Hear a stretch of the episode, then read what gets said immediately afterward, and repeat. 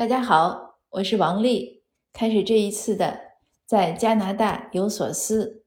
那前面几天呢，我推的都是我在温哥华这边做的一个文学讲座，讲古诗词的讲座。因为太长了，我就把它切开一段一段，正好是五段，就是讲了五首诗，讲的呢也比较的呃凄惨，不知道为什么情绪会那么激动，所以讲的有点伤心。呃，那大家有兴趣呢，也可以听一下。那今天呢，讲一个励志的事情。呃，在我推过呃像华晨宇啊什么这样的一些呃我认为很励志的一些我们身边的，比如说歌星啊或者一些明星，像李子柒这样的故事。那我有一位亲友呢，就给我提建议，他在美国，他说我给你推荐一个人吧，可能要比你说的那些人还要励志。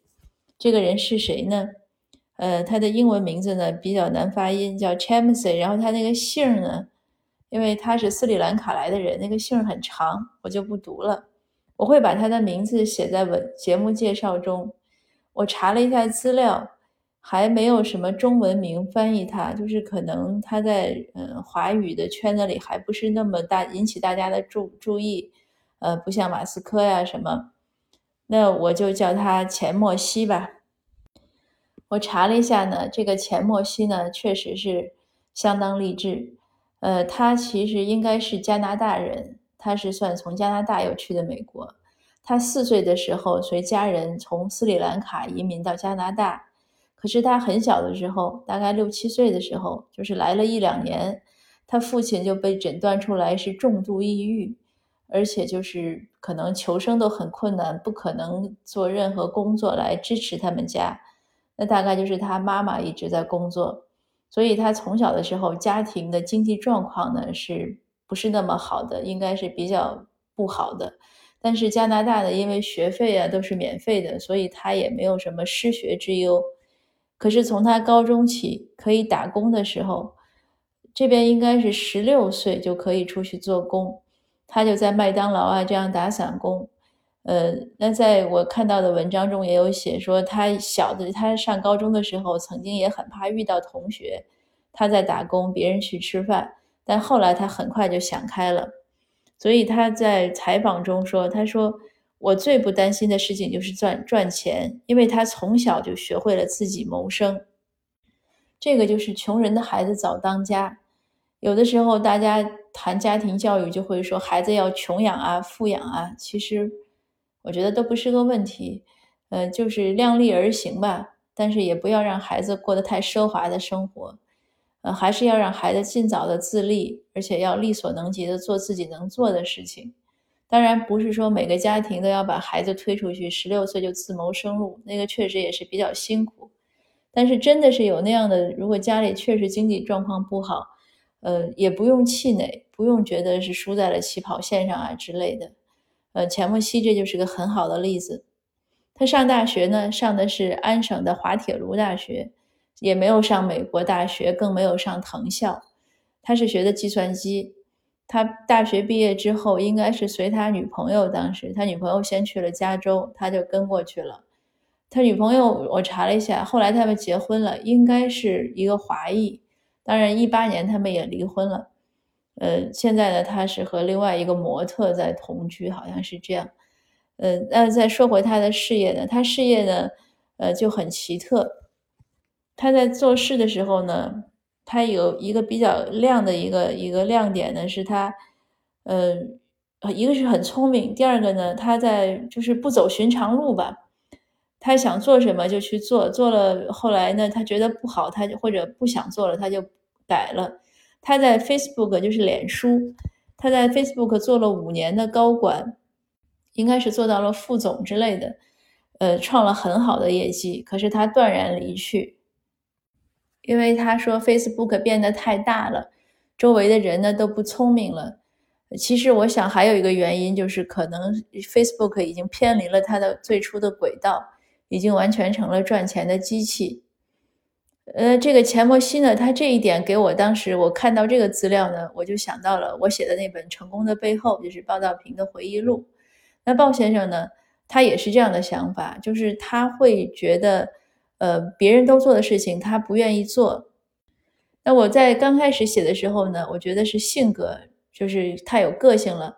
后来随着写他的一个一个的商业故事的时候呢，我更深的体会就是所谓蓝海红海吧，就是你在一个呃机会机大家都在争夺的一个市场里，机会反而不一定多。那这个钱默西也是这样。他甚至于呢，在他后来，他从 Facebook 离开之后呢，他创立了一个基金，就是专门投各种企业。他那个基金就是想怎么做就怎么做，怎么都赚钱。但是，他不是说真的是这样，是他有才华。他的一个投资原则就是，凡是大家都投的，他就不投。甚至于包括他都尽量要去避免互联网。就大家现在谁投资不投互联网？他说他都尽量去避免。这就是他的这种我们认为的另类的思路。那这个信息给我的给我的一个触动是什么呢？我不是想分析他这个基金买卖多么成功，我也看不太懂这些经济上的这种投资的这些事情。但是呢，我觉得就是有一个有一点很明确的告诉我们，真的不是说要随大流就是最安全的。这一点呢，无数个人的故事中都证明了，不只是钱默西，包括我刚才说的，就鲍道平鲍先生的他的故事，还有之前，甚至包括我自己的故事。我想大家如果，如果你愿意多了解，你会发现很多人都是这样，看着他在走一条羊肠小道，但是他反而呢走得更顺畅。这一点呢，就是让我们在如果给自己选一些工作呀，或者给孩子设想一些未来的时候呢。不一定非要强迫自己或者孩子去走那条大道，如果不愿意的话，但是如果愿意，那就没问题了。那如果比如说有的小孩他就喜欢美术，你非让他去考一个呃什么就是金融啊，觉得金融最好啊，那这样其实反而不好，还是按照自己最适合的路选择，我觉得是更更好的方式。啊，那说到这儿呢，我也插一句。因为我们之前就是我那个成功的背后，我做过两次讲座，分享讲座，一直有听友问说怎么能看到，但是我在这边很难上传，所以我把它做成了视频号，就是都是小视频。那您要看一下，呃，在我的朋友圈或者读者群里，我都在发，所以就没有办法上传到这里来。呃，那我们接着说钱默西。那钱默西另外一点呢？也让我很想和您说一下，就是他有一个，因为像他投资公司就会牵扯到股票市场，他怎么来看待股票市场呢？他说，与其你每天看那些报表，或者每天分析那些模型，分析那些什么价格变动啊，怎么怎么样，不如多花点时间研究公司和自己的心理。尤其是自己的心理这句话，我我个人是非常欣赏的。这个自己的心理是什么呢？说白了就是你可以找到什么方法，遵循什么规则来阻止自己做一些愚蠢的事情。因为每个人呢都有可能会有冲动和丧失理智的时候，就是一种内观和自省。那我想不止投资是这样，每天我们的生活啊、工作都是这样。像前天我在呃，这个我会也应该可以上传。前天我做了一个教育分享讲座，是讲怎么和呃孩子青春期的孩子相处。那我我个人感觉呢，就是很多家长呢，其实在和孩子有矛盾的时候呢，缺乏的就缺乏的就是内观和自省，呃，没有看看自己的心理状态，没有仔细体会，呃，甚至没有想过自己说的对不对，只是一味的去。呃，想要去控制和指导，所以就造成了冲突。那这种就是这个钱默西，你看他这样的为什么会成功？就是我们说能赚那么多钱吧，或者想做什么就能做什么，他是有他的一些道理的。这也就是为什么我反复一直在强调，别人的经验呀、教训呀、方法呀，值得我们多听一听，值得我们学习，不是去拷贝、复制、什么粘贴这样的学习。而是启发到我们自己内心，帮助我们成长。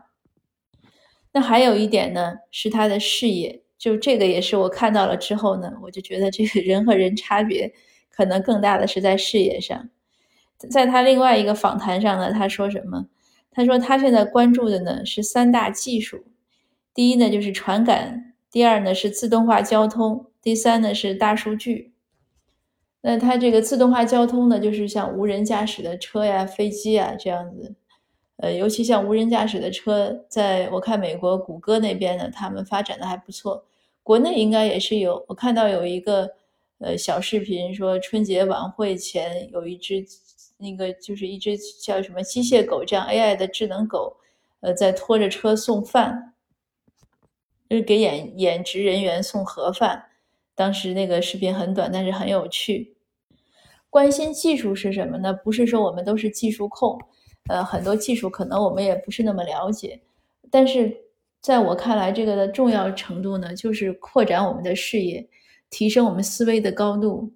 无论我们做什么决定，呃，又又说回来，比如说对孩子未来的一些计划呀，或者对自己工呃职业的选择啊，你其实都离不开这个对技术的关注。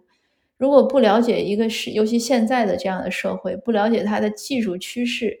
那可能就很很容易就是南辕北辙，同时呢，也是提高自己的思维深度。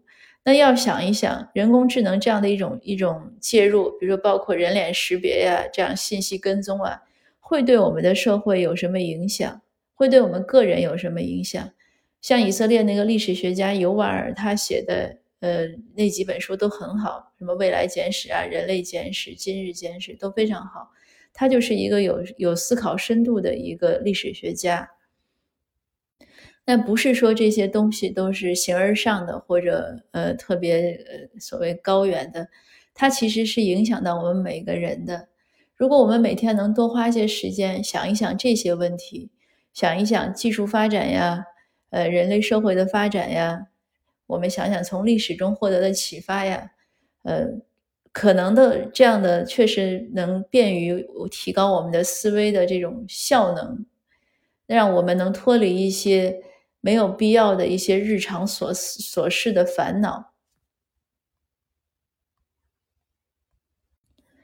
那好的，今天的分享呢就做到这儿，谢谢您的收听，我们下次见。